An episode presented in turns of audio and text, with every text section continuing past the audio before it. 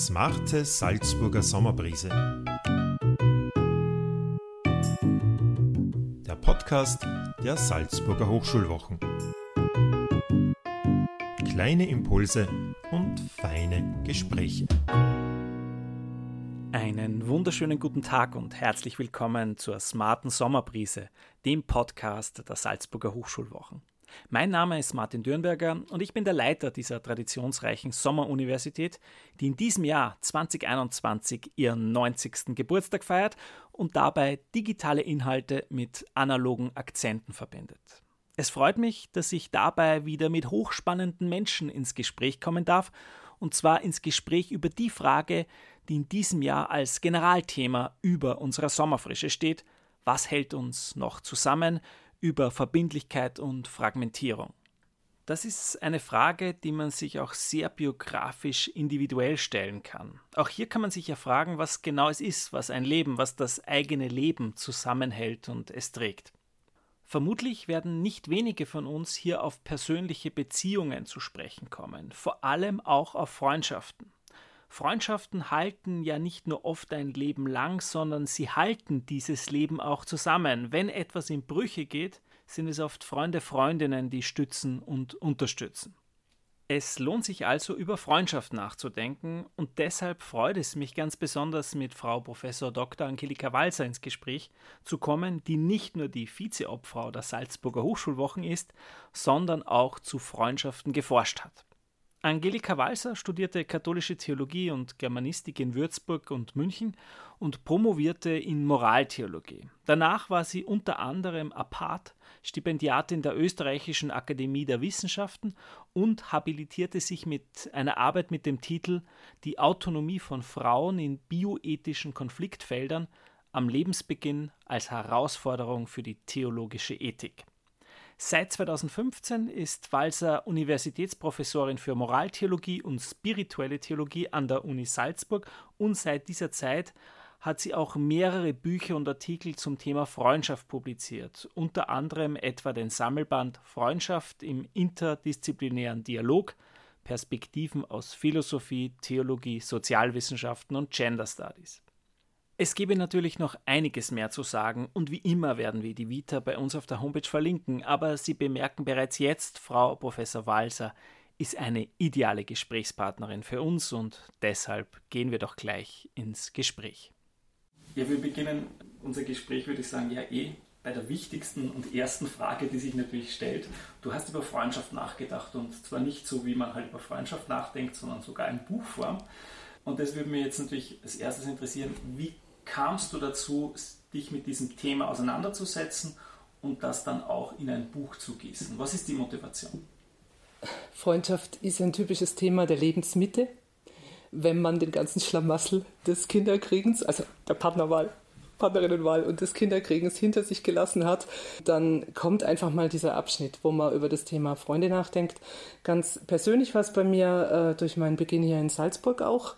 Äh, wo die vielen Jahre der Kettenverträge zu Ende waren und ich mir überlegt habe, wer ist mir geblieben und wer ist mitgegangen und warum eigentlich? Was macht eine Freundschaft aus? Und das zweite weniger schöne Thema, das war, dass mehrere äh, Bekannte und Freunde, also wirklich im engen Kreis, äh, gestorben sind in dieser Zeit und ich einige begleitet habe. Und wenn man da an so einem Sterbebett sitzt und man weiß, okay, es geht jetzt dem Ende zu, dann kommt auch unweigerlich die Frage, ja, was trägt jetzt eigentlich noch? Was bleibt? Mhm. Und dann ist mir aufgefallen, war es häufig natürlich die Familie, aber auch die Freundschaften. Also das ist das, was ja auch äh, den Andockpunkt für unser Thema bei den Hochschulwochen liefert. Was hält uns zusammen? Und ich würde sagen, Freundschaften sind, sind Freundschaften so etwas, was auch eine eigene Biografie noch zusammenhält, was einen ausmacht für die Identität entscheidend ist. Gute Freundschaften, ja. Also es ist natürlich, es ist ein anspruchsvoller Freundschaftsbegriff, der dahinter steht. Äh, dem bin ich dann auch in meinem kleinen Büchle danach gegangen. Das ist nicht einfach nur so eine Wald- und Wiesenbekanntschaft oder so. Ja, genau. Bleiben wir gleich beim Freundschaftsbegriff. Was, was macht denn eine Freundschaft aus, jetzt eine gute? Wie, wie würdest du diesen anspruchsvollen Begriff von Freundschaft skizzieren?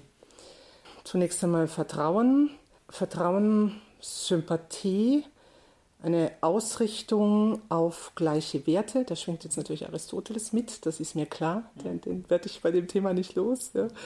Ähm, also ich habe es so formuliert in meinem Buch dann die richtige Balance zwischen dem Respekt vor dem Eigenstand des anderen und der Fürsorge für den anderen finden. Das ist ein wichtiger Punkt bei mir. Das hat auch was zu tun mit Reziprozität. Reziprozität ist so ein Kernthema der Freundschaft, ja. Gegenseitigkeit auch.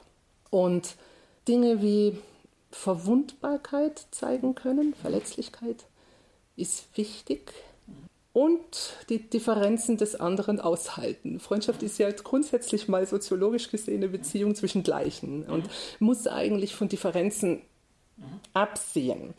Trotzdem mischen sich individuelle Differenzen natürlich immer in eine Freundschaft rein und da kommt es zu Irritationen, auch zu Konflikten.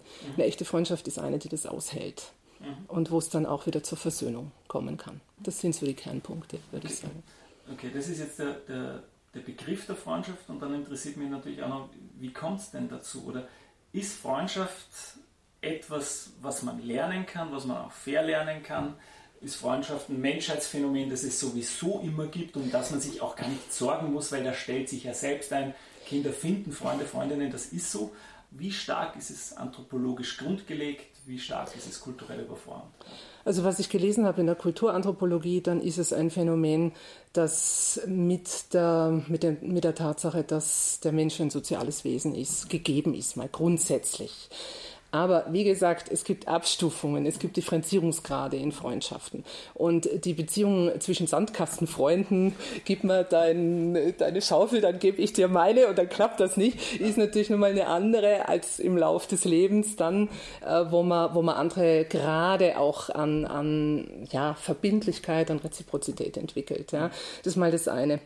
Ich glaube, dass es sowas wie eine Kunst der Freundschaft und eine Kultur der Freundschaft gibt. Und da kann ich mich auf niemand Geringeren berufen als äh, Immanuel Kant. Der hat es in seiner Tugendlehre so schön entfaltet. Ähm, da schreibt er davon, dass ähm, Freundschaft letztendlich am Ideal der Teilnehmung und Mitteilung an dem Wohl eines jeden orientiert ist, der sich dem Willen zum Guten verpflichtet weiß.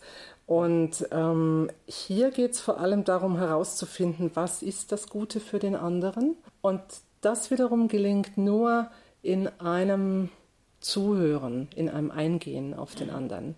Dazu braucht es Zeit, ein offenes Ohr, das Zugeständnis, dass der andere anders ist auch und das ist etwas, was einem nicht einfach nur so von Natur aus ja. zufliegt, sondern das entwickelt man oder das entwickelt man eben auch nicht. Ich, ich finde jetzt die Idee äh, spannend mit dem das Gute für den anderen.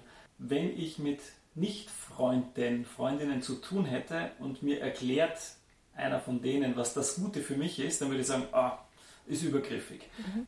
Also wäre Freundschaft dann der Raum, wo genau ein solches Denken stattfinden kann, wo ein anderer für das Gute das für mich das Gute ist, nachdenkt und von dem ich mir das auch sagen lasse, eben weil er ein Freund ist. Ganz genau. Ja. Also ich würde ich würd sagen, sowohl Aristoteles mhm. als auch Kant würden da mal grundsätzlich zustimmen. Das ist die gute alte Tugend der Benevolentia, mhm. die sich aber ausrichtet am Guten des anderen, nicht das, was ich für gut und richtig halte. Also laut Kants Tugendlehre geht es um die Verpflichtung zur Achtung vor dem anderen und um eine möglichst genaue Wahrnehmung, wie der Einzelne, die Einzelne ihre jeweilige Nöte erlebt und welche Art der Beihilfe sie sich wünschen. Also sprich, was sie wirklich in ihrer Situation brauchen, was für sie momentan jetzt das Gute ist. Und um das herauszufinden, ist ein Dialog und letztendlich ein niemals abgeschlossener Bildungsprozess notwendig. Mhm. Insofern ist äh, Freundschaft eine Kunst, die man kultiviert oder eben auch nicht. Darf ich da noch gleich, gleich dranbleiben, weil die, die Kombination von Freundschaft und Bildung finde ich interessant. Mhm. Denn das ist ja eines unserer großen Probleme, würde ich sagen, nicht nur im theologisch-religiösen Bereich, dass man äh, die Wahrnehmung macht, es gibt Argumentation, es gibt äh, Wissen, aber wie kommt es beim anderen an? Wie macht es einen Unterschied, sodass das Argument tatsächlich anerkannt wird?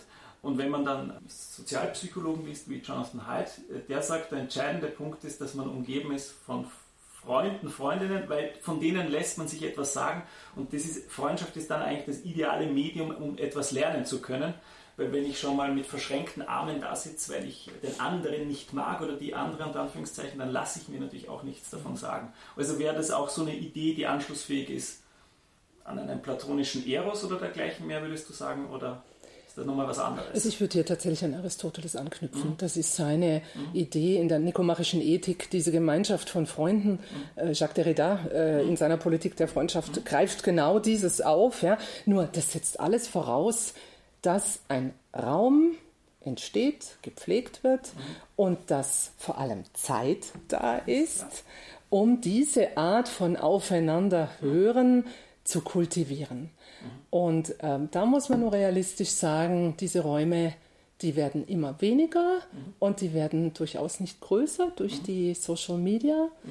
Es gibt hier ganz interessante Studien aus der Medienwirkungsforschung, von seitens der Psychologie auch, die sagen, diese Social Media Facebook, Instagram, die verhindern genau das. Mhm. Weil das sind Kontakte, die eben eigentlich gar nicht auf den anderen ausgerichtet sind, mhm. sondern die sind sehr selbstreflexiv und mhm. selbst, äh, Entschuldigung, nicht selbstreflexiv, sondern selbstbezüglich. Mhm. Ja? Ich, ich sondere eine Nachricht ab in der Hoffnung, dass kurz drauf dieses Ping kommt, mhm. dann steigt mein Dopaminspiegel, ich fühle mich glücklich, ich fühle mich bestätigt. Also der Freundschaftsbegriff von Facebook, um es klar zu sagen, hat nichts mit Aristoteles zu tun. Doch. Doch. Es gibt bei Aristoteles bekanntlich die drei Arten von Freundschaft. Und ich würde mal sagen, das, was auf Facebook organisiert wird, das ist die Zweckfreundschaft. Das sind Netzwerke, über die ich beruflich äh, oder privat verfügen kann. Man könnte es auch ganz knallhart sagen, das ist mein Sozialkapital. Ja. Also da denke ich, da ist Bourdieu durchaus angebracht an dem Punkt. Ja. Ähm, das pflege ich, das gibt mir auch das Gefühl, irgendwo wichtig zu sein. Aber da geht es um die Darstellung meiner selbst im Großen und Ganzen und um ein oft recht oberflächliches Kontakt halten, das halt organisiert wird von Facebook, weil wir alle in unserer Arbeitszeit überhaupt keine Zeit mehr haben für diese Art von Pflege der Freundschaft. Also ich will das nicht verdammen, aber es ist meines Erachtens eine zweckgebundene Freundschaft. Das sieht man auch daran, dass laut Aristoteles können die ja sehr schnell beendet werden, diese Art von Freundschaften. Das kann man perfekt digital. Da gibt es Delete und dann ist die Sache beendet das romantische Modell von Freundschaft, also jetzt wirklich äh, im Epochensinn, ja, äh, sieht genau das Gegenteil vor, mhm. nämlich ein Ringen miteinander, sich irritieren lassen. Mhm. Diese Berliner Salondamen, die mhm. Pauline Wissel, Rachel van Hagen, wenn man diesen Briefwechsel mal liest, ja, dann geht es unendlich im Kreis mit Emotionen hin und her. Da, da, das, das ist ein Lebens... Äh, nein, muss ich mich korrigieren, es war bei den beiden auch kein lebenslanger Austauschprozess, mhm. ein jahrelanger Austauschprozess. Mhm. Ja, die haben sich da Zeit genommen. Die haben wir nicht mehr. Kurz noch, weil, weil Aristoteles und drei Freundschaftsbegriffe mhm. eine Rolle gespielt haben. Eine hatten wir jetzt schon kurz noch, äh, um lexikalisch vollständig zu sein. Was sind mhm. die anderen beiden? Äh, die Freundschaft um des angenehmen Willen. Von dem Aristoteles sagt, das ist häufig einfach wie ein Strohfeuer. Da spielt mhm. natürlich auch Verliebtheit eine Rolle. Mhm. Ähm, dann eben diese Zweckfreundschaft und dann die höchste Form der Freundschaft, die Tugendfreundschaft, die Ausrichtung am Wohl des anderen, aber auch am Wohl des Allgemeinen. Also bei Aristoteles, das ist auch ein männliches Konzept von Freundschaft, sind es die äh, einander gleichgestellten Athener Staatsbürger oder auch sonstige äh, Staatsbürger der, der jungen Demokratie, die miteinander Politik machen und mhm. die dann auch um das Wohl der Gemeinschaft ringen, zumindest idealerweise. Okay, interessanter Punkt, weil hier sowas wie eine politische Implikation der Freundschaft oder ein politisches Profil unter Anführungszeichen bei Aristoteles schon relativ klar ist. Ist das ein Gedanke, ein Topos, ein Motiv, von dem du sagst, das ist auch zeitgenössisch anschlussfähig? Es gibt nach wie vor sowas wie ein politisches Moment von Freundschaften. Ja, mhm. das würde ich sagen, aber es setzt voraus diesen anspruchsvollen Freundschaftsbegriff, äh, nicht diesen Sozialkapital-Freundschaftsbegriff, mhm. weil der ist, glaube ich, sogar demokratiezerstörerisch. Mhm. Also was ich momentan sehe, das sind die Männerbünde, die mhm. da per Chat ihre Dinge ausschnapsen. Äh, das ist auch eine Form von Freundschaft, aber es ist wirklich Sozialkapital, das ist nicht orientiert am Wohl der Gemeinschaft. Mhm. Da fehlen auch die Philosophen dahinter. Ja? Die sich diese Fragen noch stellen. Ja, genau. In, in, in deinem Buch hast du ja ähm, gleich am Beginn geschrieben, ähm, dass Freundschaft sowas wie die Keimzelle einer demokratischen Gesellschaft ist. Und das ist, ist das der Hintergrund oder gibt es da noch also da war ich sehr kühn. Da war ich sehr kühn. Ich glaube, das ist, das ist zu weit gegangen. Da bin ich mittlerweile realistischer, mhm. weil es eben auch diese anderen Konzepte von Freundschaft gibt in einer sehr ökonomisierten äh, Gesellschaft, die also äh, glaube ich, weit davon entfernt sind, wirklich zur Demokratie beizutragen. Im Gegenteil, die wirken sogar demokratiezerstörerisch in der eigenen Blase mit den Internetfreunden, wo ich die anderen deleten und ausschalten kann. Äh, das ist alles andere als äh, irgendwie eine Keimzelle. Ja? Ähm, die Frage ist, glaube ich, an dem Punkt immer, das ist mir klar geworden, wo ich Hartmut Rosa äh, da auch gelesen habe dazu, äh, wie ordne ich Freundschaft und Familie einander zu? Ja. Äh, diese, diese Ideale für beide entstehen in der Zeit der Romantik. Und äh, Hartmut Rosa vertritt, dass ähm, die Freundschaft nicht ein Kontrastprogramm ist zur Familie, sondern dass sie eine, eine unterstützende Funktion hat äh, mhm. gegenüber der Familie.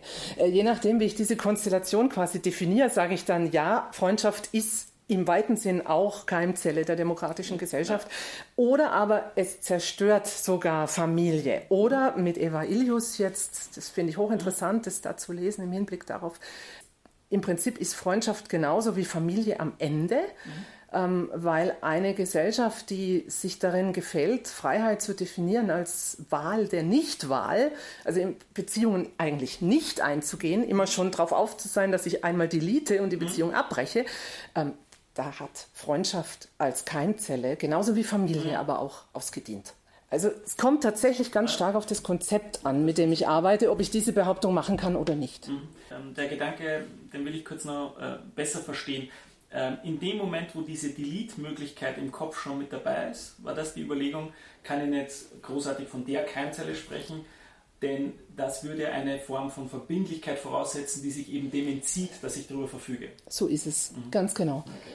Und das, das ist die Art von Beziehungen, die wir heute führen in unserer Gesellschaft hier zumindest. Das ist anderswo auch ein bisschen anders. Ja. Ähm, die, also wo ich mir denke, da, das, da, da, ist Freundschaft genauso wie Familie vollkommen überfordert mit solchen Ansprüchen. Ähm, Freundschaft, muss man dazu sagen, noch ist ähm, relativ institutionenfrei, wird eben nicht geregelt durch Verträge, durch Institutionen, ist insofern sehr subjektiv, dadurch auch sehr, sehr fragil. Also insofern wäre ich äh, da mittlerweile sehr viel realistischer. Aber das ist auch eben in der ja. Beschäftigung mit einem Thema kommt man dann auf ja. Dinge. Ja. Und auch quasi durch neuere Entwicklungen unter, unter Anführungszeichen. Und da interessiert mich ja eigentlich äh, bei jedem Gespräch immer diese Frage, hat sich durch die Pandemie, durch Corona eigentlich etwas in deinem Nachdenken über Freundschaft verändert? Weil das finde ich immer spannend, man hat eine Theorie und dann gibt es irgendeine größere Krise, Veränderung. Und die Frage ist immer, geht die Theorie unverändert durch oder gibt es da nochmal neue Impulse oder größere Umbauten im Nachdenken? Also die Sehnsucht nach Freundschaft war groß in der mhm. Zeit der Pandemie, größer denn je. Mhm. Deswegen auch, ja, äh, das sind soziale Medien durchaus ja geeignet an der Stelle. Ja. Aber ähm, was auch klar war, gesellschaftlich gesehen, von der Art und Weise, wie politisch auch mit der Pandemie umgegangen wurde, war alles abgestellt auf die Kernfamilie. Mhm. Die durften einander treffen, damit sie einander nicht gefährden.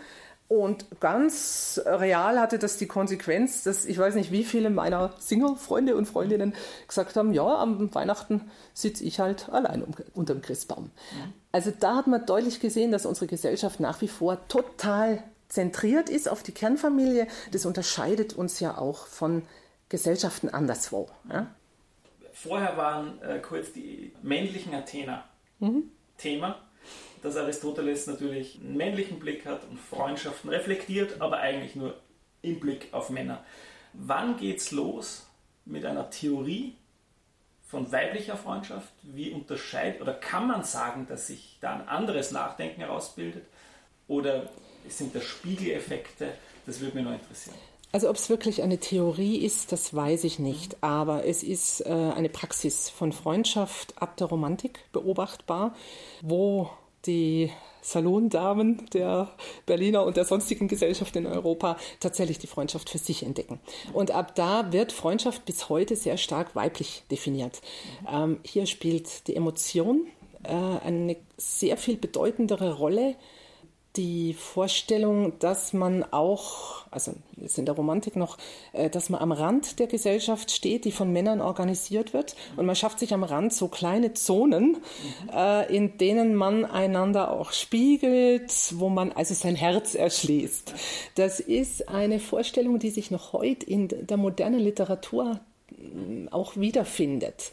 Äh, was ganz neu ist, glaube ich, so bezüglich Gender, das ist der Versuch, gegengeschlechtliche Freundschaften zu führen.